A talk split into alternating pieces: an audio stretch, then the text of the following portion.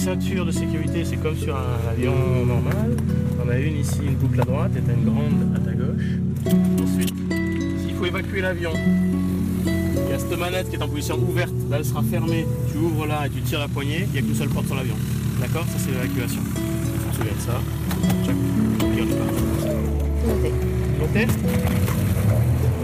Si loin, si proche, le rendez-vous des voyages. Céline Develay-Mazurel, Raphaël Constant, Laure Alary. Pour tout passionné de l'aéronautique, comme je suis passionné de l'aéronautique, c'est quelque chose d'assez extraordinaire de pouvoir partir avec un avion, de traverser euh, trois continents, c'est quelque chose d'assez exceptionnel. Et puis, euh, on commémore quand même f- quelque chose d'assez extraordinaire, qui est le centenaire de cette ligne aéropostale. C'est par là qu'a débuté euh, euh, l'aviation, par des avions euh, un peu archaïques à l'époque, par des pionniers qui ont su découvrir. Et on veut essayer, même si nos avions modernes, on- n'a pas les mêmes sensations qu'eux, ils avaient, mais on veut aller commémorer, puis un petit peu voir, euh, comprendre ce qu'ils ont vécu.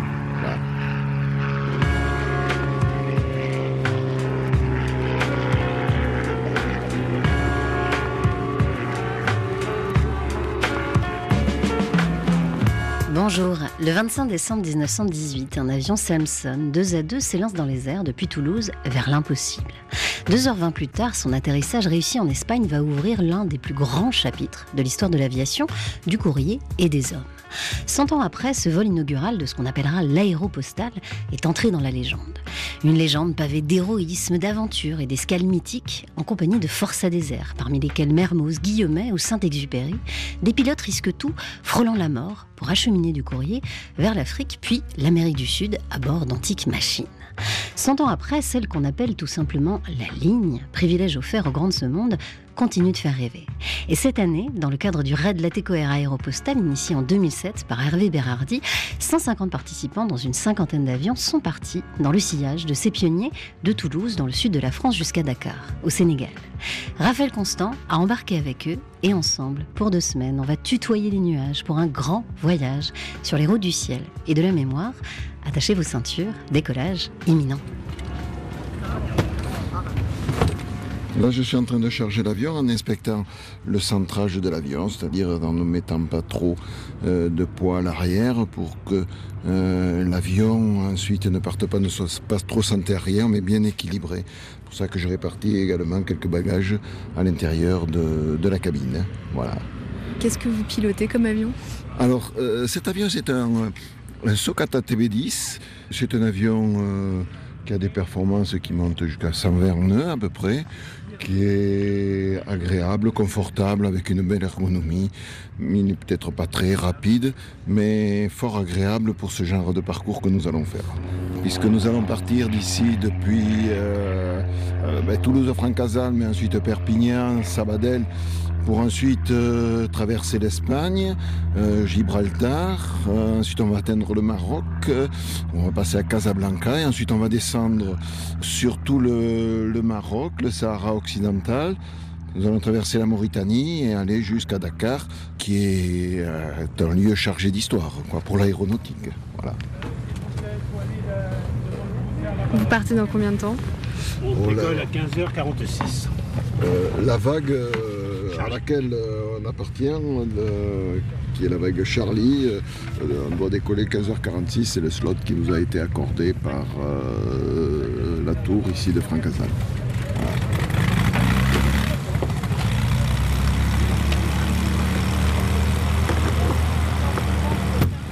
Donc les avions vont être euh, préparés aujourd'hui, donc euh, ça va être des vagues, donc on gère ça par vague parce qu'on est nombreux.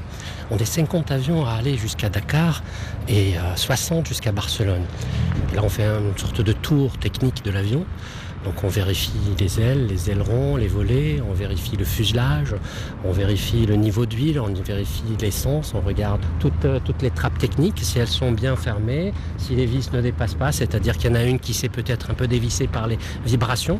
Donc on regarde le trim de profondeur, on regarde si tout va bien, s'il fonctionne. Été inversé. C'est quoi le trim? Le trim permet d'avoir une assiette donc, de vol qui soit plus ou moins horizontale, ce qui va nous donner une aisance à maintenir le, le manche fluide. Voilà. Bon, je vous laisse finir de préparer votre avion. Merci. Bon vol, Laurent. Merci, au revoir.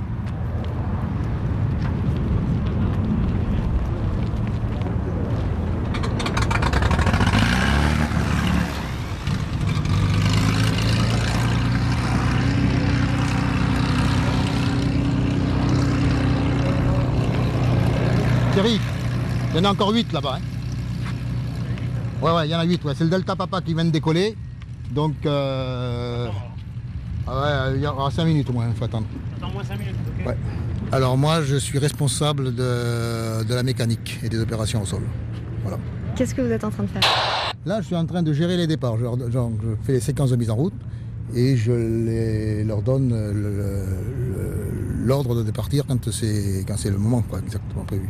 De façon à ce qu'on respecte un délai de deux minutes euh, pour pas que ça soit trop saturé à l'arrivée. Voilà. Et ça, c'est du bruit de radio. Et vous êtes relié directement à la tour de contrôle, c'est ça? Non, je ne suis pas relié à la tour de contrôle, je suis relié avec les avions. Après, eux, ils ils ont une autre fréquence pour appeler les- la tour de contrôle. Donc c'est vous qui envoyez le signal pour que les avions... Moi, je leur donne les signaux au niveau du sol pour euh, gérer les départs au niveau de l'organisation. Et après, c'est euh, la tour qui régule les, les roulages et les départs. Cœur de Foch, ça fait un roulé? Franck Casal du Fox Golf, Fox Mike Novembre, bonjour. Fox Golf Fox Mike Novembre Franck Hazard Info, bonjour. Oui, bonjour madame, Fox Mike Novembre, Red euh, prêt au roulage. Monsieur Mike Novembre, le roulage à votre convenance pour le point d'attente. Piste 11 heures, appelé prêt au départ. Donc on roule pour le point d'arrêt piste 11 et on laissera passer devant nous le Julien Tango pour un, un départ euh, en patrouille à 30 secondes. C'est bien pris.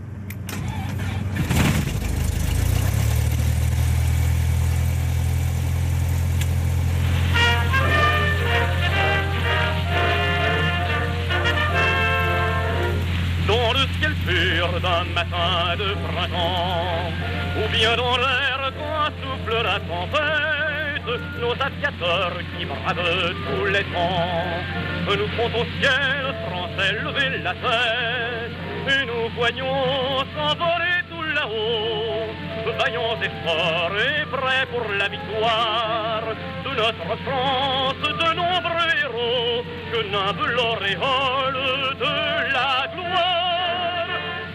France, donnons des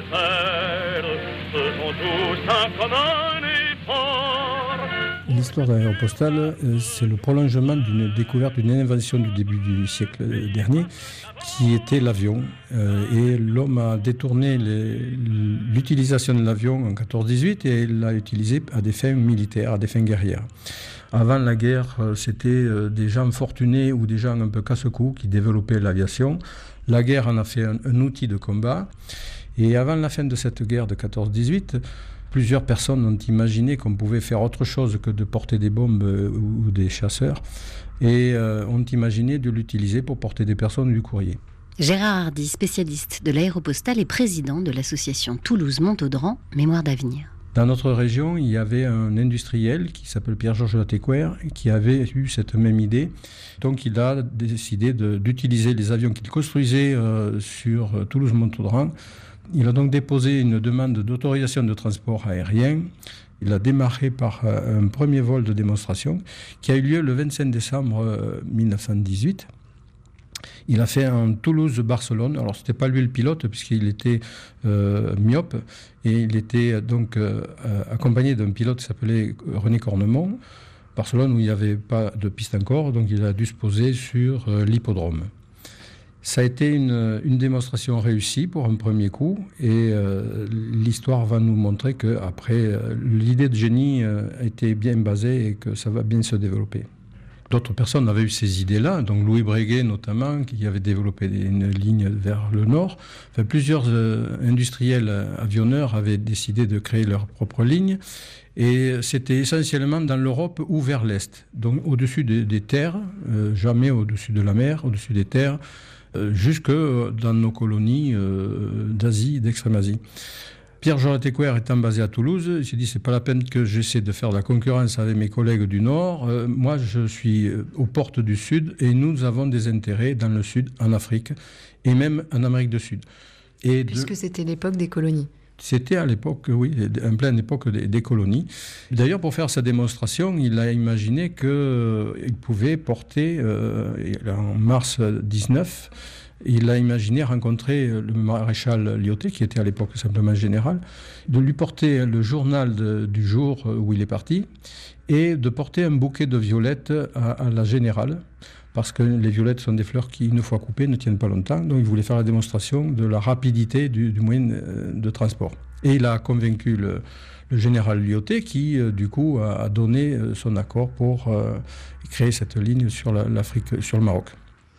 Et donc euh, Pierre-Georges Latécoère, entouré de son ami aviateur euh, Beppo Massimi et de Didier Dora, qui sera son chef d'exploitation, euh, imagine trois tronçons pour relier cette ligne Toulouse-Casablanca, Casablanca-Dakar et Natal au Brésil jusqu'à Buenos Aires en Argentine. Le potentiel des moteurs était en gros d'une cinquantaine d'heures. C'est-à-dire au bout de 50 heures, ils étaient fatalement en panne. Et euh, il fallait à peu près euh, une cinquantaine d'heures euh, pour arriver à, Dakar. Donc c'était inimaginable de traverser l'océan et d'aller jusqu'à Santiago du Chili. Pour autant, Pierre-Georges Latécoeur a dit c'est irréalisable, mais on va le faire.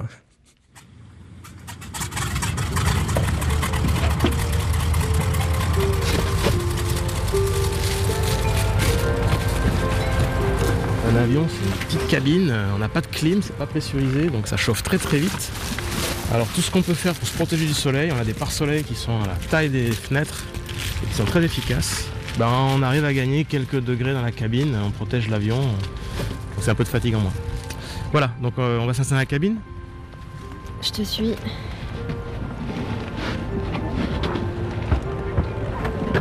Alors qu'est-ce que tu pilotes euh, Thierry? Alors l'avion que pilote aujourd'hui, c'est un, avion américain, Mark Piper. Un avion, on va dire, de, voyage. C'est pas un avion d'école, c'est déjà un avion pour faire du voyage. Car il est une motorisation de 200 chevaux avec un train rentrant et une hélice à pas variable. Donc c'est pas forcément des avions qu'on utilise pour faire de l'écolage au début. Donc euh, comme tu vois, il y a deux. C'est un double commande. Euh, on a le, manche pour euh, commander l'avion et puis voilà, quelques instruments nécessaires pour faire voler un avion. Je pense que tu veux savoir Alors, à quoi oui, Je vois, je vois un tableau de hein. bord assez compliqué. Euh, un instrument essentiel, c'est la vitesse. Hein. La vitesse, c'est la vie en aviation. Hein. Quand un avion a plus de vitesse, il vole plus. Quoi. Donc il y a un altimètre euh, qui est radié en pied. Un pied, c'est 30 cm. Euh, ensuite, il faut savoir prendre un cap pour naviguer, prendre une route. on a une boussole, un compas, et puis on a des, instruments qui nous permettent de conserver les caps, même en virage. Euh, après, il y a des moyens de radionnavigation par rapport à des balises qui sont au sol. On a des moyens de radiocommunication, on a des radios, il faut parler avec le sol, on est dans l'espace aérien contrôlé, donc on a tout un tas de. Euh, on a plusieurs radios. Et tout ça, c'est ton avion? C'est mon avion, exactement. C'était ma crise des 40 ans. Donc, euh, je suis passionné d'avion depuis que je suis tout petit. Ma mère sait pas dire quand j'ai regardé les avions la première fois. Donc, je suis peut-être né avec ça dans les gènes. Et puis voilà, j'ai passé ma licence dès que j'ai pu euh, avoir l'argent de me payer de la licence, et j'ai commencé à travailler. Et puis après, bah, voler, voler, voyager. Euh, et puis je suis devenu instructeur il y a 10 ans. Quand j'ai rencontré Hervé sur le raid en 2015, il m'a dit euh, j'ai besoin de quelqu'un comme toi sur le raid. Et voilà quoi, l'aventure du raid et moi a commencé. Le raid, c'est la fraternité, c'est ce groupe, les liens qu'on crée, on garde des amis. Et, la partie vol, c'est une petite chose. Alors c'est clair qu'on aime voler, il hein, faut aimer voler pour venir, mais le raid, c'est euh, ce contact avec les gens et, ce projet. Même avec euh, autant de monde, parce qu'à l'époque, ils voyageaient euh, à un ou deux avions alors c'est clair, hein, là on n'a jamais, jamais été autant nombreux, on est près de 140, 150 personnes. Je fais toujours la, blague, je dis on déplace, on a 320 tous les jours, sauf qu'on utilise 45 avions pour le faire. On n'arrive pas forcément à voir tout le monde et à connaître tout le monde, moi le premier. Et pour toi, pourquoi 100 euh, ans euh, après le, début de la ligne, on refait encore cette route? Alors, je pense qu'on a le devoir de commémorer ça et de maintenir le sacrifice que ces gens ont fait. Il y a eu énormément de morts, il y a, eu énormément de sacrifices de fait pour prouver que l'aviation, un avion pouvait utiliser à autre fin que la guerre, parce qu'il y avait la vision de dire qu'est-ce que cet avion, à quoi il peut servir. Euh, c'est des gens, euh, c'est un peu technique, mais je veux dire, tout ce qu'on a aujourd'hui dans un avion, ben, c'est des gens qui à la base, on dit, ben, on rentre dans un nuage, euh, on perd nos repères extérieurs qu'est-ce qu'on peut faire pour les garder, pour récupérer? Donc là, ils ont réfléchi, il les instruments. Après, les avions se perdaient. il est parti à telle heure, il doit être déjà arrivé. Ils n'avaient rien pour communiquer. Ils ont développé des systèmes de radio. Euh, il y avait des grosses turbulences. Les ceintures n'étaient pas assez solides. Ils ont eu des passagers, des pilotes qui sont été éjectés de l'avion à cause de la turbulence. Donc ils ont inventé la résistance des ceintures pour tenir les passagers dans les avions. Ça donne la, frisson d'imaginer qu'un avion passe une turbulence ouvert et le pilote se fait éjecter. Donc quand on lit tout ça, on dit oh, ils ont tout inventé, ils sont passés par le sacrifice humain pour inventer tout ça et qu'aujourd'hui on vole avec des statistiques euh, de mortalité en aviation qui est très très bas. quoi. Et Thierry, pour toi, euh, qu'est-ce qui a tiré ces hommes il y a 100 ans euh, dans le ciel à livrer du courrier? Est-ce que c'était le, la liberté qu'on ressent quand on est seul dans le ciel? Est-ce que c'était l'envie de, de voyager, d'aller d'aller ailleurs, de fuir la guerre justement, ou, ou de prendre un peu de hauteur Ou tout ça mélangé peut-être? Alors il faut savoir que quand on est pilote et que d'un seul coup euh, on se retrouve les ailes coupées, c'est très difficile. Et je pense que ces gens, ben, ils ont connu le vol et puis ils se disent mais finalement, euh, ok, on a fait la guerre, c'est pas vraiment l'objectif euh, de faire la guerre. Maintenant, je fais quoi? C'est quoi la suite quoi? Et, donc ils se sont retrouvés à dire, et, on, le voit dans les écrits, je veux dire, Mermoz a, quasiment été clochard à Paris, quoi. Je veux dire, il avait plus rien pour subsister. il- lui, c'était volé, volé, quoi. Il pouvait pas imaginer de faire autre chose, quoi. C'était hors de question de finir sa vie au sol. Et puis Mermoz disait, l'accident, ça serait de mourir dans un lit, quoi. Donc, euh, euh, on montre bien l'esprit qu'ils avaient, quoi. Décollage piste 04, vent 340 degrés 14. Le Québec, non, je décolle piste 04.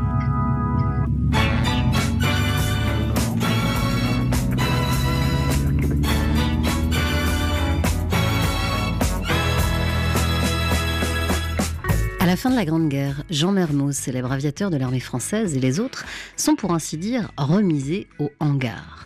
Tout comme les avions de Pierre-Georges Latécoère qui fournissaient jusque-là l'armée. Avant l'armistice, dans les halles de Montaudran à Toulouse, on assemblait jusqu'à 150 avions par mois, soit 5 engins par jour. Aujourd'hui, sur ce site historique, berceau de l'aviation française, il ne reste plus grand-chose des ateliers d'origine, surnommés jadis Royal Cambouis. Seuls subsistent les immenses halles où un espace mémorial doit prochainement ouvrir afin d'honorer l'envol des pionniers. Avant l'aéropostale, le courrier mettait plus de trois semaines pour faire Paris-Buenos Aires via Dakar. Avec les troupes de Dora et Latécoère, il mettra une semaine seulement au départ de Toulouse. Martine Laporte, historienne, et Jacques-Marie, ancien postier, sont tous les deux auteurs de livres sur l'aéropostale. Le courrier de Paris, de Marseille et de toute la France d'ailleurs, était transporté de nuit par un service des ambulants de la Poste.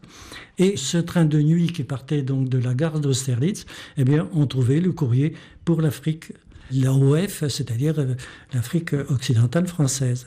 Ce courrier était mis en, trié, bien sûr, pendant que le train parcourait son trajet de Paris à Toulouse. Et là, il y avait donc des postiers qui étaient dans ce wagon et qui faisaient des sacs postaux. Et ces sacs étaient repris à Montaudran.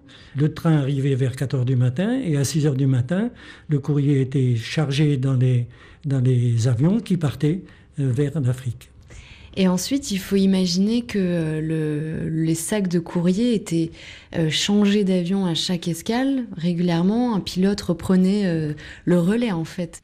Chaque pays avait son bu- un bureau de poste français. Il y avait un bureau de poste à Casablanca. Enfin, il y avait dans, dans chaque pays il y avait un bureau de poste. Donc, dès que les avions atterrissaient, les sacs de courrier étaient tra- amenés à la poste et vice versa. La poste amenait le, le courrier pour l'escale suivante.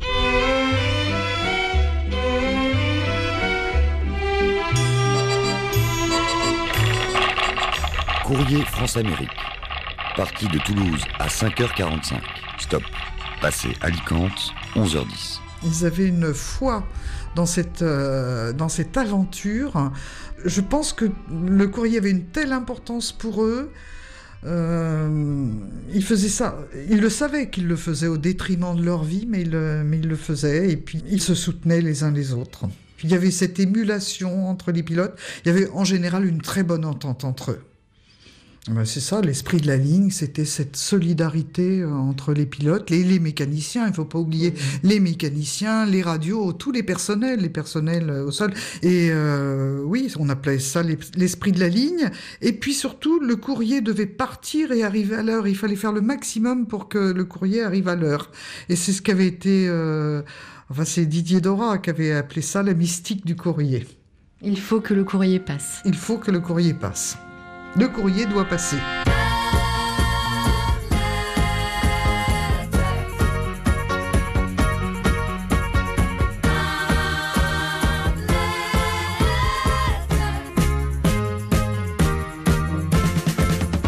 Donc, euh, je suis Jean-Didier Mousse.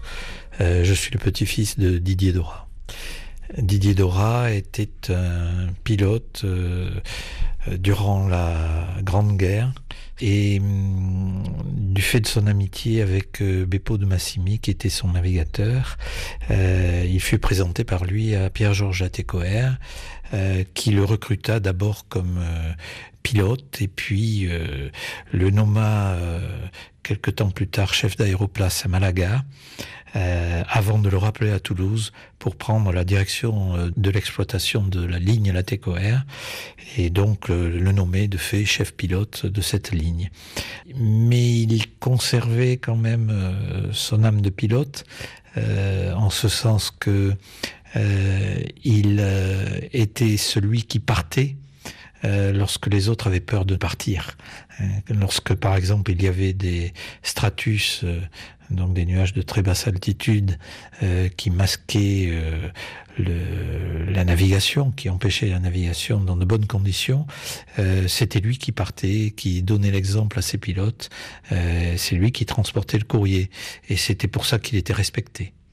Et puis il avait euh, euh, toujours euh, un souci de sécurité à l'esprit pour ses pilotes et ses mécaniciens, et c'est pour ça qu'il imposait aux nouveaux arrivants de faire un, séjour prolongé dans les ateliers pour apprendre euh, euh, comment marcher un avion, comment le réparer, de manière à ce que euh, s'ils se retrouvaient seuls en panne dans le désert, ils soient capables de réparer eux-mêmes leur avion.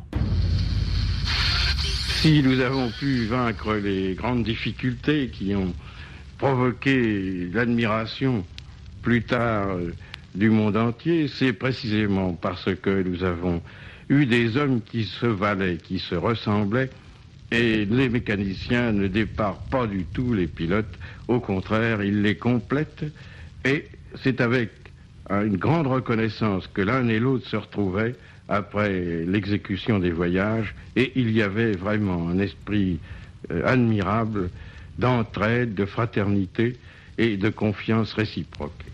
J'étais moi-même pris dans l'ambiance et je n'ai certainement aucun mérite euh, d'auteur dans cette question. C'est tout simplement une manifestation d'un groupe de Français qui, lorsque on leur offre euh, un idéal à servir et lorsqu'on leur permet de se dépasser eux-mêmes, se dévouent jusqu'au sacrifice total.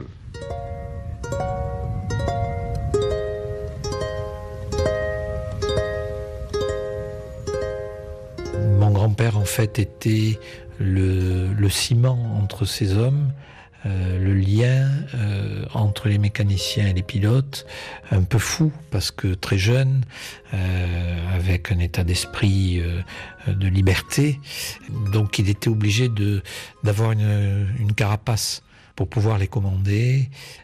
À côté de ça, il y avait sa personnalité qui était très sensible c'était un homme qui aimait cultiver ses roses, cultiver son jardin. Il racontait euh, la ligne euh, souvent sous la forme d'anecdotes. Euh, jamais comme un exploit, c'était, il le disait souvent, un travail ordinaire. Il faisait son travail. Son exigence était qu'il fallait que l'avion parte et arrive à l'heure. Beaucoup de pilotes disaient la même chose. C'est un travail un autre. Oui, un travail comme un autre. Voilà, il fallait euh, partir euh, aux aurores euh, dans le froid de la nuit toulousaine et puis accomplir son boulot, rien de plus. Mon grand-père et ma grand-mère habitaient rue du Sénéchal, derrière la place du Capitole, à proximité immédiate de l'hôtel du Grand Balcon, où logeaient les pilotes. Et mon grand-père allait passer régulièrement à cet hôtel. C'est d'ailleurs lui qui conseillait aux pilotes d'aller là. Euh, et j'ai par exemple un enregistrement euh, fait par mon grand-père où il raconte euh, la naissance de l'amitié d'Antoine Saint-Exupéry et d'Henri Guillaumet. Antoine de Saint-Exupéry venait d'arriver à la ligne c'était quelqu'un euh, qui était par nature extrêmement discret. C'était un homme cultivé, alors que Henri Guillaumet était un agriculteur.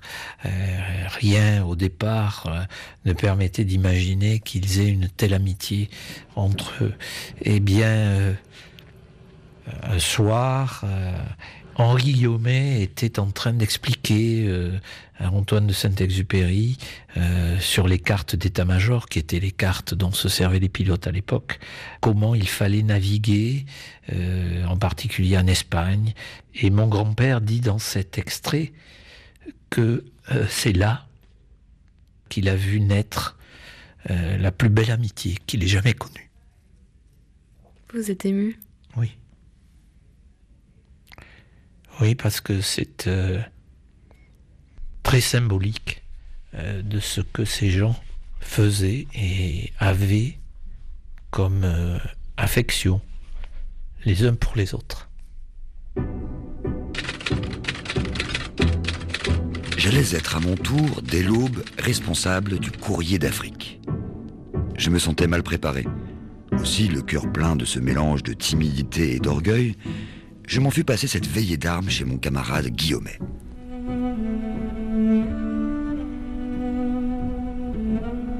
Mais quelle étrange leçon de géographie je reçus là. Guillaumet ne m'enseignait pas l'Espagne, il me faisait de l'Espagne une amie. Il ne me parlait ni d'hydrographie, ni de population, ni de cheptel. Il ne me parlait pas de Guadix, mais des trois orangers qui, près de Guadix, bordent un champ. Méfie-toi d'eux, marque-les sur ta carte. Et les trois orangers y tenaient désormais plus de place que la Sierra Nevada. Il ne me parlait pas de Lorca, mais d'une simple ferme près de Lorca, d'une ferme vivante, et de son fermier, et de sa fermière. Et ce couple prenait, perdu dans l'espace, à 1500 km de nous, une importance démesurée. Bien installés sur le versant de leur montagne, pareils à des gardiens de phare, ils étaient prêts, sous leurs étoiles, à secours à des hommes. Et peu à peu, l'Espagne de ma carte devenait, sous la lampe, un pays de contes de fées. Je balisais d'une croix les refuges et les pièges. Je balisais ce fermier, ses trente moutons, ce ruisseau. Je portais à sa place exacte cette bergère qu'avaient négligé les géographes.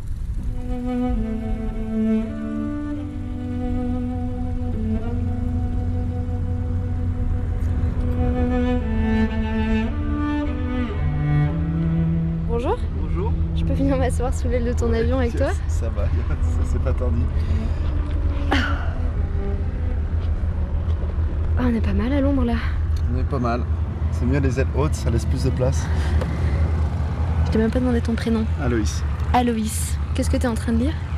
Saint-Exupéry, Terre des Hommes. Je voulais le lire avant le raid et j'ai vraiment pas eu le temps. Coup, bah, j'en profite maintenant dès qu'il y a un temps mort pour lire. Et euh, c'est vraiment impressionnant parce que ça, bah, déjà, ça donne une énorme dimension historique au raid. Et, euh, on voit bah, tout par ce, par quoi ils sont passés, les épreuves, euh, la non-fiabilité des moteurs, le risque qu'ils prennent, l'inconscience de. Quand on dit audace, oui, l'inconscience de ces hommes ont. les risques qu'ils ont pris juste pour du courrier. Et après, Syntax enveloppe tout ça d'une poésie avec des, des phrases qui sont juste magistrales. Je les relève au fur et à mesure que je lis. Il y en a, Je vois que t'en as entouré il y en a- certaines. il y en a pléthore. Et derrière, j'aime beaucoup certaines réflexions, par exemple sur euh, le lien entre l'homme et l'avancée de la technologie. Et ben pour eux, à l'époque, c'était l'avion, l'avion qui relie les hommes, qui était un- une invention qui transfigure l'humanité. Et ils parlent de l'impact et du retard générationnel qu'il y a sur cette invention. Et euh, nous, aujourd'hui, on a d'autres révolutions technologiques. Et du coup, les réflexions sont complètement d'actualité. Et vraiment, c'est un livre passionnant et je, pense que j'aurais dû le lire bien plus tôt. En fait, c'est une aventure humaine, humaine au sens d'une aventure de l'humanité, l'aviation. Et aujourd'hui, nous, on prend des tas de choses pour acquises et elles ne l'étaient vraiment pas il y a quelques temps. Est-ce que c'est quelque chose qu'on ressent quand on traverse la ligne comme on le fait en ce moment? Un peu moins. On ne connaît pas cette solitude. Eux, ils partaient, euh, que ce soit en hiver, en été, avec des températures extrêmes. Ils parlent justement de la mer de nuages comme un piège mortel et non plus un simple paysage. Aujourd'hui, non, c'est pas ce qu'on ressent. Quand ils parlent de la disparition de Mermoz, de la disparition de ses copains, on dit ben, ah, il, n'est pas arrivé à, il n'est pas arrivé à Casablanca. Ah bon, il a fait demi-tour? Non. Voilà, c'est la fin et tout le monde comprend dans ce nom qui, tombe qu'il est mort et qu'il ne verra plus jamais son, ami. Donc non, on n'est pas dans ce. Aujourd'hui, on n'est plus là-dedans, mais de lire là-dessus et de, de prendre conscience de ce qu'était l'aéronautique à l'époque, c'est très enrichissant.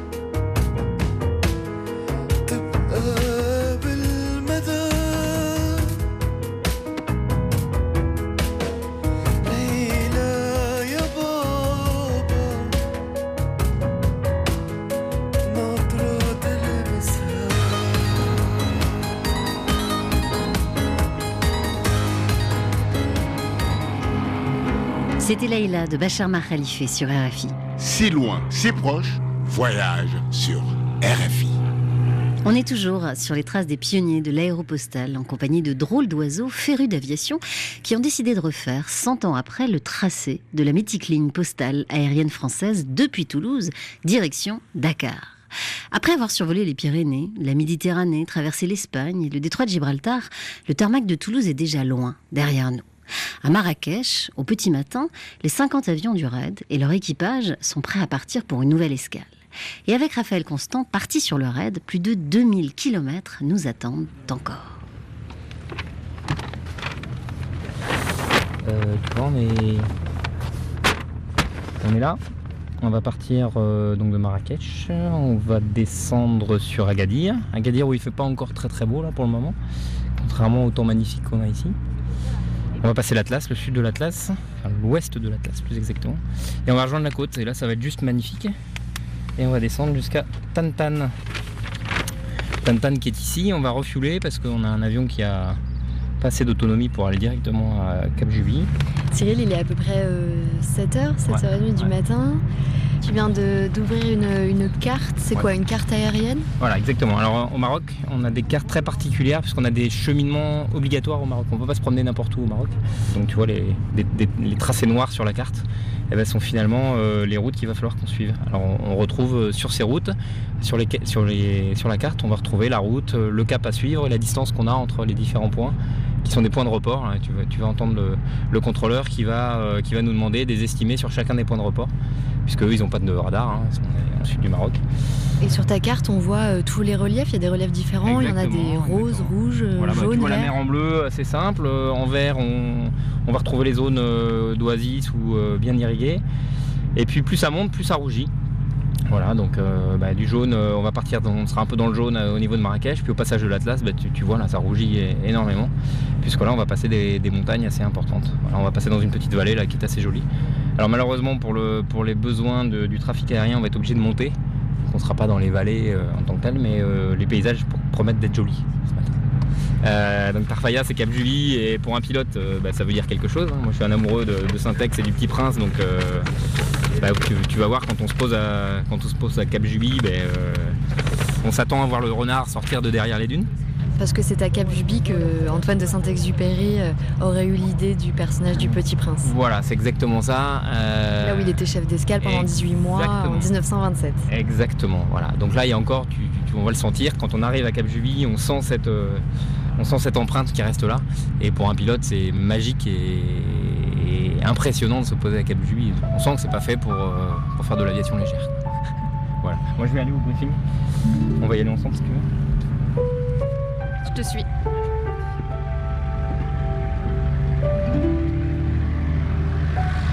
On fait attention sur les parkings, il y a beaucoup d'avions, il y a des hélices qui tournent, donc il faut faire attention.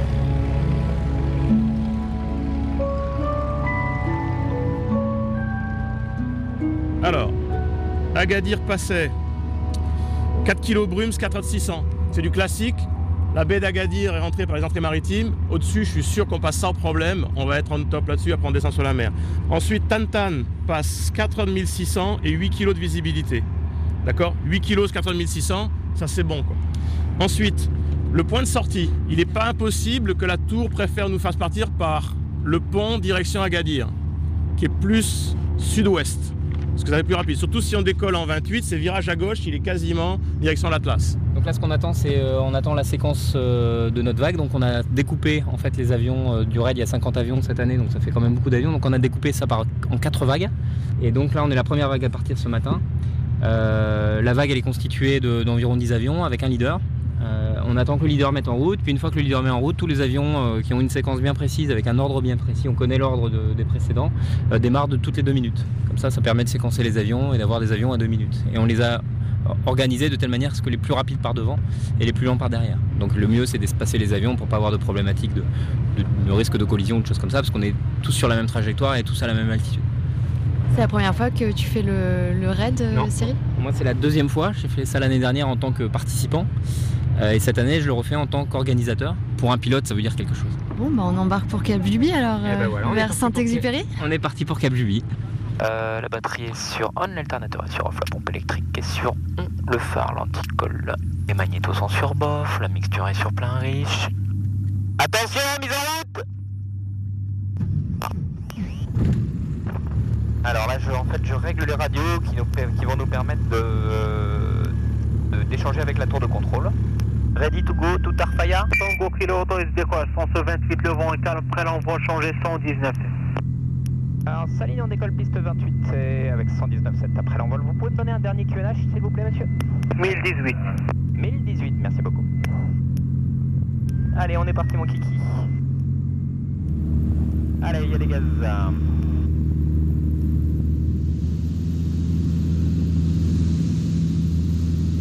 on est en train de survoler l'Atlas. Voilà. Alors, tu vois, c'est magnifique le lever de soleil sur l'Atlas. C'est vraiment des, des, des ocres. euh, ça va de l'ocre euh, du jaune en passant par l'ocre en allant vers le rouge.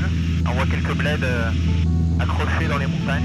Voilà, c'est près du sol, là. On vole euh, à environ 1000 pieds, c'est-à-dire à 300 mètres. Oscar Whisky pour le Mac Novembre. Et euh, bah, c'est beaucoup plus joli, on voit mieux les reliefs et, et on voit toutes les ombres se détachent. Magnifique.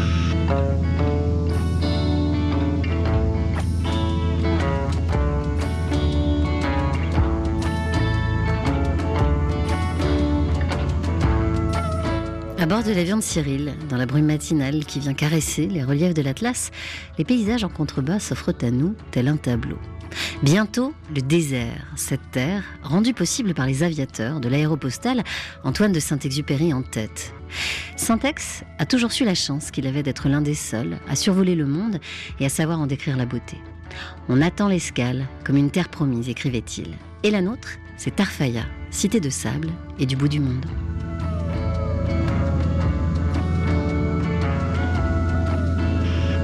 Alors là, on survole, euh, on mètres dans la mer. Ça fait des, ça fait des falaises de sable. On voit toutes les nuances de sable et toutes les nuances de bleu dans la mer, c'est incroyable. C'est magnifique. Hein On est en vente arrière pour la 03 à Tarfaya. Tarfaya sur notre gauche, petite Voilà ville. Tarfaya, le port de pêcheurs, la piste sur la gauche, le fort. Le fort que tu vois là, c'est le fort de là où habitait Saint-Exupéry. Et là on est en ce qu'on appelle vente arrière, c'est-à-dire qu'on remonte l'axe de piste. Voilà, on voit les grosses antennes là qui sont des, potentiellement des, des obstacles. Voilà. Tarfaya de Fox euh, Golf Juliette Québec Novembre, euh, on vient de passer Tourmagotir, Tarfaya estimé à 0,4.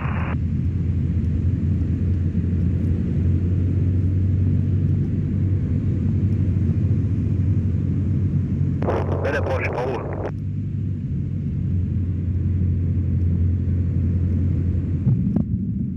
Nickel, bravo. Caro, bravo. On monte tes volets et 180. Quand c'est contrôlé. Golf Charlie forme deux fois estimé, arrivé estimé à 50.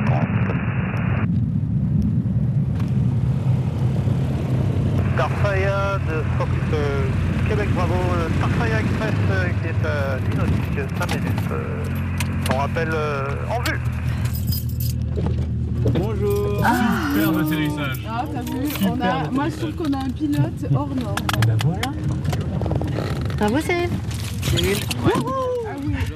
Quand même l'arrivée. Ah bah Et la descente, bam Ah bon Parce que j'ai fait un atterrissage, je crois que j'en ai jamais fait un aussi beau de ma vie. C'est ça. La bienvenue à. On semble très fiers. hein. Bonjour.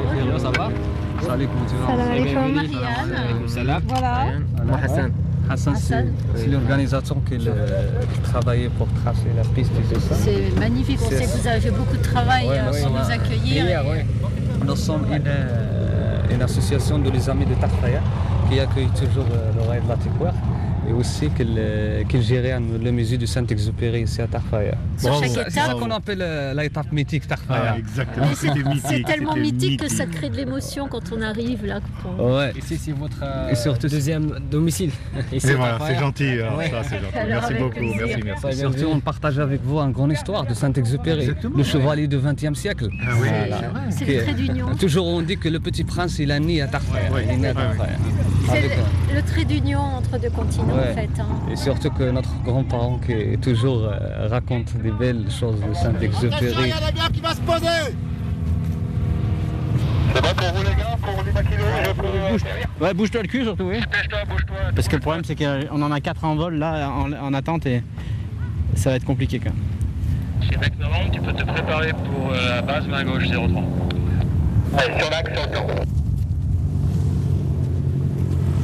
Je peux vous demander comment s'est passé euh, votre vol? Ah bah super bien. On a une météo euh, très bonne parce qu'il y avait un peu de brume mais dans des conditions tout à fait euh, correctes. On voyait très bien la côte. On n'a pas rencontré de problème euh, majeur. Et puis bah, l'atterrissage ici, on avait de la chance là. Nous, on est arrivé. euh, il n'y avait pas trop de monde devant nous. euh, vraiment super. Je, tire mon chapeau euh, à Hervé et à toute l'équipe là parce que c'est une sacrée logistique à mettre en place. Vous imaginez bien, là, on est loin de tout.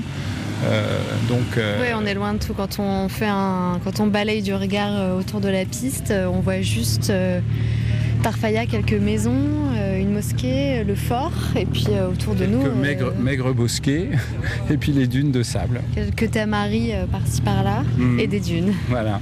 Vous voyez, oula. Vous voyez, voyez, celui-là, là, ça a l'air beaucoup plus chaud. Là, il n'est pas stabilisé là. Ouais. Voilà, vous voyez que c'est pas une. C'est pas toujours facile. Oh là, ça il remet les gaz. Ouais, il n'était pas stable, il remet les gaz. Il aurait dû les remettre. Voilà, ouais, ouais. Là, vous venez de voir l'illustration que ça se pose pas tout seul à cet endroit parce que vous avez, vous avez vu des antennes là qui sont quasiment dans l'axe de piste et donc on est obligé de s'aligner au dernier moment pour éviter les antennes quoi. Et avec une piste qui est pour la plupart de nos avions très courte. Oui, la difficulté, c'est que c'est une piste euh, tout en sable. Voilà, très et courte. très courte. C'est vraiment un, il y a- c'est un challenge pour la plupart d'entre nous. Il y a la chaleur aussi, euh, il y a, il y a un tas de facteurs. et C'est aussi pour ça que c'est une piste mythique et d'autant plus que bah, on pense aussi à ceux qui faisaient ça il y a un siècle avec des engins qui avaient rien à voir avec les nôtres. Donc ça devait être assez rock'n'roll, je pense. Alors ils devaient pas avoir les antennes. hein. Le seul. Et puis arriver à Cap Juby, euh, Tarfaya aujourd'hui, euh, c'est aussi un sacré voyage euh, au-dessus de l'Atlas, au-dessus Ah oui, du bah, désert, au-dessus d'Agadir. on a fait des, on n'arrêtait pas de mitrailler euh, le trait de côte là, ce qu'on appelle, c'est-à-dire suivre la côte là, c'est euh, avec ce désert derrière. euh, mais après, on, arrive très très vite dans, dans des zones vraiment totalement désertiques et ce contraste entre la terre et le désert et la mer, c'est vraiment, c'est superbe, c'est magnifique. Puis on est très content parce que pour nous, euh, c'est un peu euh, toucher le Graal là, hein, de venir se poser à Tarfaya. Donc euh, on vit quelque chose de vraiment super. C'est, je sais pas, c'est comme un montagnard qui, qui gravit le Mont Blanc ou ce type de qu'on peut prendre comme exemple. Chacun dans sa discipline, on a un petit peu des, des rêves et puis qui qui, ont, qui se placent dans une histoire de notre, de notre pratique, de notre sport, de notre passion. Donc c'est, c'est des endroits, quand on est aviateur, euh, voilà, euh, c'est des endroits où on, est content d'être allé une fois dans sa vie.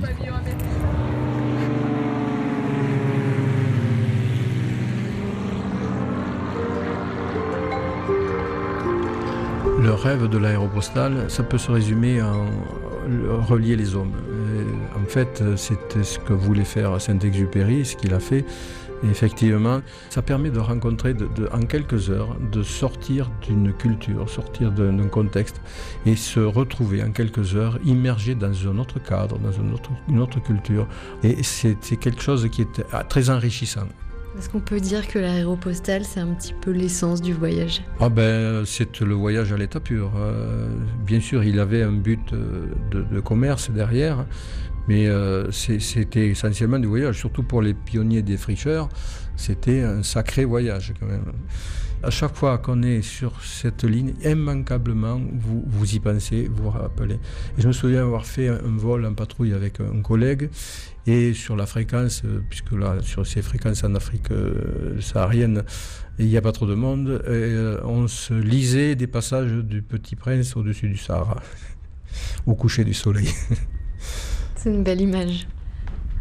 Oui, et puis ça fait de, très très bons souvenirs. Et en fait, euh, euh, c'est c'est regrettable que le contexte aujourd'hui euh, nous amène à être frileux pour nous déplacer et méfiants. Mais l'aéropostale, enfin la ligne de manière générale, avait contribué à ouvrir un petit peu toutes ces portes, à ouvrir euh, les, cœurs des hommes. Et bon, aujourd'hui, malheureusement, on se rend compte que le contexte politico-économique fait que c'est un petit peu différent. Mais ce que je retiens surtout de l'aéropostale, c'est ça. Cet échange humain, cet échange de paysages, de, de culture. Euh, j'ai longtemps, ça me permet de découvrir d'autres cultures que je connaissais de manière livresque, mais les vivre sur le terrain, c'est encore autre chose.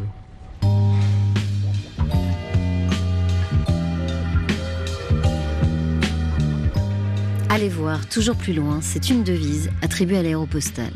Et ce terrain, cet échange de paysages dont vient de parler Gérard Hardy, historien de la ligne, nous attendent encore la semaine prochaine entre Tarfaya, Saint-Louis, Nouadhibou et Dakar, notre terminus. Y aura-t-il des pannes moteurs ou des apparitions d'étoiles filantes dans le désert? La suite au prochain épisode. Ce reportage a été concocté par Raphaël Constant, Laura Larry et Céline Develay-Mazurel.